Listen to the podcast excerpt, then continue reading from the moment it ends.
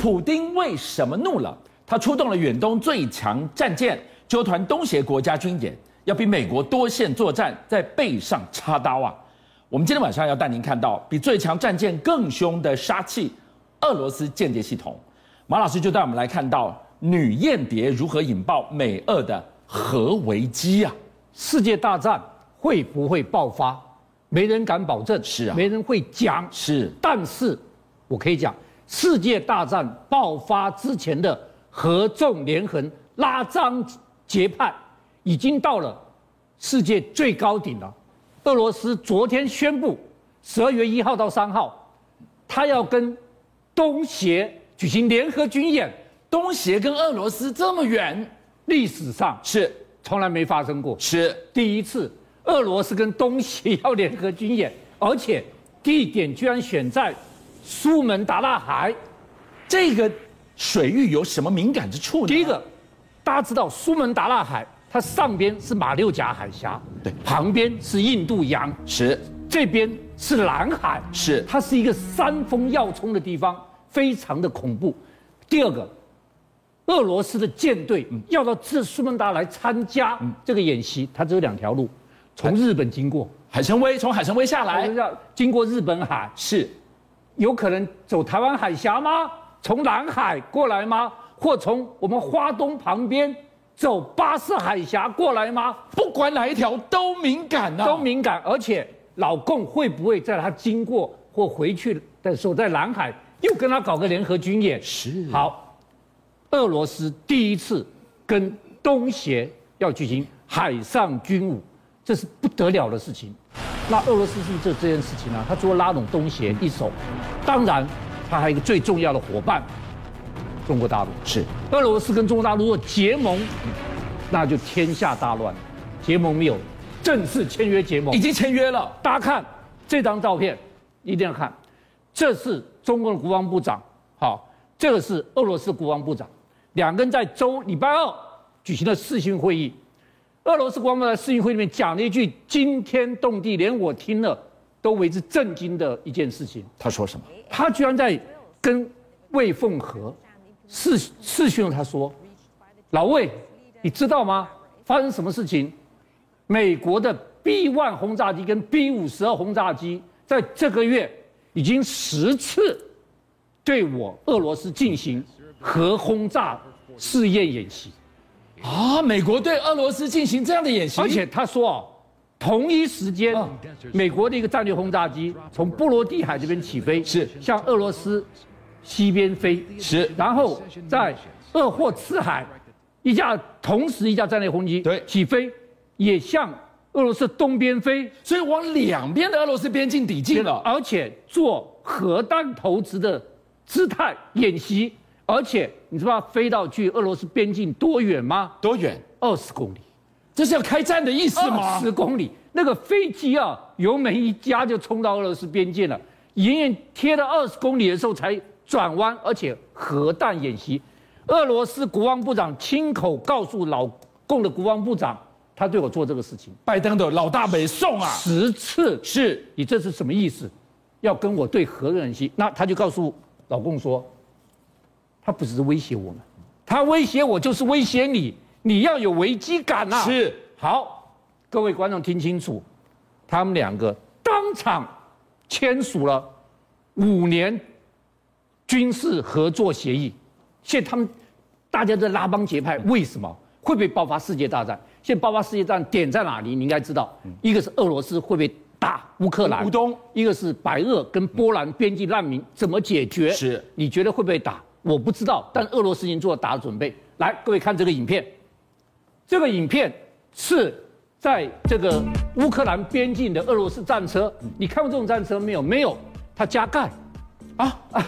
加了一个盖，加了盖，然后加车带钢盔啊？对，战车带钢盔，而且装甲、盔甲看到没有？哦，带钢盔做披做盔甲，他为什么要做这个事情？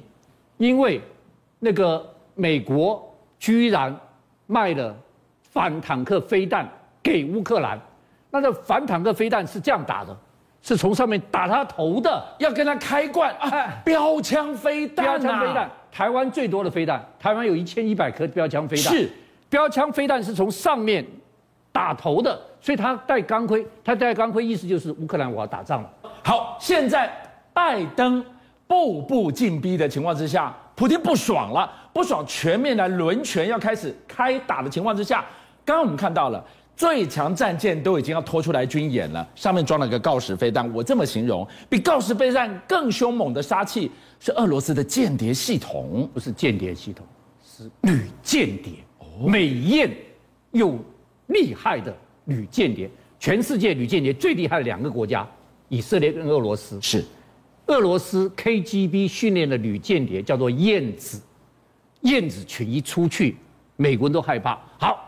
最近的新闻是这个，大家看这个燕子，他最近，布提纳当选俄罗斯国会议员，他是间谍，他是间谍，他在那个你知道那个美国有一个电影叫《红雀》，对。对，《红雀》是珍妮佛罗培兹演的，是，他在二零一八年上演，结果故事就跟这个布提纳一模一样。我告诉你，布提纳在哪一年被抓？也是二零一八年，红雀上演的那年，他在二零一八遭美国逮捕，判刑十八年，十八个月，失败，然后期满之后把他送回俄罗斯，他成了国家英雄，国家英雄。然后他现在当选国会议员，哎呀，俄罗斯议员，俄罗斯女间谍当选国会议员。我告诉你，二零零三年，普京干了一件天下没有一个国家敢干的事情，什么事？他在圣彼得堡。办了一个展览，他把他退休的燕子群，几十个展览出来。哇！我有这个燕子漂亮的，这个燕子漂亮，干了什么什么什么事情？是其中最受瞩目的 Number One 跟 Number Two，我介绍给大家。先介绍 Number Two，你看过安娜电影没有？卢贝松的安娜。哇，那个大美女！哎呀，那个美女演的是演个模特，简直美翻了。安娜电影，安娜是真的，这是安娜电影的片段。我告诉大家，安娜是真正有其人，不然有其人，你知道真正这个女间谍叫什么名字吗？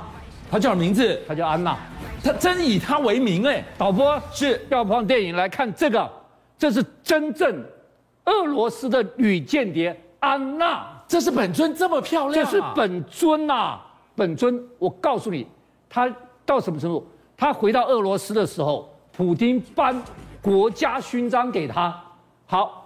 他做了什么事情？他先跟英国人结婚，取得英国籍，然后去这个夜总会认识了威廉王子跟哈利王子。哇！军情局开始盯上他。是军情想说，你这么漂亮，身材这么好，你明明底细是俄俄罗斯人，你为什么跟哈利王子、跟威廉王子接近？嗯、好，他知道他的行动被军情局盯上了，Double Seven 盯上他了，他就跑到美国去，到纽约从事房地产工作，啪一夕致富。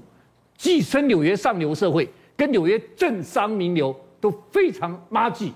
这时候 FBI 就盯上他了，FBI 盯上他之后，收集到证据，有一天，啪就把他抓了。但是他没有坐牢，不知道为什么没坐牢？为什么可以？因为普丁太重视他了，就给美国说：“我们谍换谍，我手上有美国间谍，我换他，他重要到连关都不能被关，立刻换球，立即换球。”用美国间谍把他换回俄罗斯，换回俄罗斯之后呢，给他颁国家英雄勋章，哇！而且弄房子给他。各位看，这个女间谍披着名媛外衣的女间谍，她就叫安娜。所以安娜电影院真的有一个这样子的安娜。是好，我心目中 number one 的，各位看最厉害的燕子，各位看清秀动人。文静，气质多好啊！对面弹小提琴给他听的人是这人怎么很面熟啊？爱因斯坦，他跟爱因斯坦有关系？对，他叫马加利塔，他几乎是俄罗斯有史以来最成功的女间谍。现在有个世纪大谜：俄罗斯原子弹能够这么快发明出来，他从美国偷的，从爱因斯坦那边偷的。当然，这个现在没证据，到底是不是他偷的，不知道。世纪大谜，好，我先讲。玛加丽塔，她嫁给了俄罗斯最有名的雕刻家，外号叫俄罗斯的罗罗丹。好，结果预言机会，这普林斯顿大学要塑造一个爱因斯坦的雕像，就看中了他先生，说你来你来普林大学帮我们雕雕刻吧。就是莫斯科到美国来了。对，好，他就带着他太太玛加丽塔，就到了普林大学去帮雕爱因斯坦雕像。结果他是 KGB 的燕子。他受过严格的训练。结果爱因斯坦到那个办公室要跟他讨论雕像的事情啊，一开门一看，五十六岁的爱因斯坦看到三十九岁的玛加丽塔，惊为天人，当场就一见钟情，晕车了，晕车了。这个女人就是我这辈子的最爱。结果两个人开始约会，一约会，爱因斯坦掉到爱情的泥淖里面跑不出来了。为什么？两个人兴趣太一样，嗯，两个都反战。哎，他还参加反战协会当秘书长的女生哦，两人反战，都喜欢艺术，都喜欢音乐，两人共同嗜好非常像。爱因斯坦找到心里面最重要的人，但是玛加丽塔是女间谍，他自己说，他深深的被爱因斯坦的智慧、人给吸引住，两个是真正的爱上了。他也对爱因斯坦动心了。对，好，现在一个命令下来了，你把原子弹赶快弄回俄国。就有一天，爱因斯坦请他说：“你跟我去度假吧，带他到一个风光明媚的地方去度假。你知道打算干什么？求婚。哇！打算说你嫁给我吧。就玛加丽塔跟他说：‘我爱你，我要向你坦白，我是 KGB 女间谍。’你犯了天条，他犯天条，他真的爱爱因斯坦。你怎么可以告诉爱因斯坦我是女间谍？我是来偷你原子弹资料的？就全部跟他讲清楚。爱因斯坦当时。全世界最聪明的人，脑袋最聪明，心脆了，脆了。那他说：“你不要把原单资料给我，你答应我一件事情，我这个间谍又成功了。哎，你说什么事情？你去见俄罗斯驻纽约的副总领事，让他看一眼就好了。不是，你去跟他谈一下。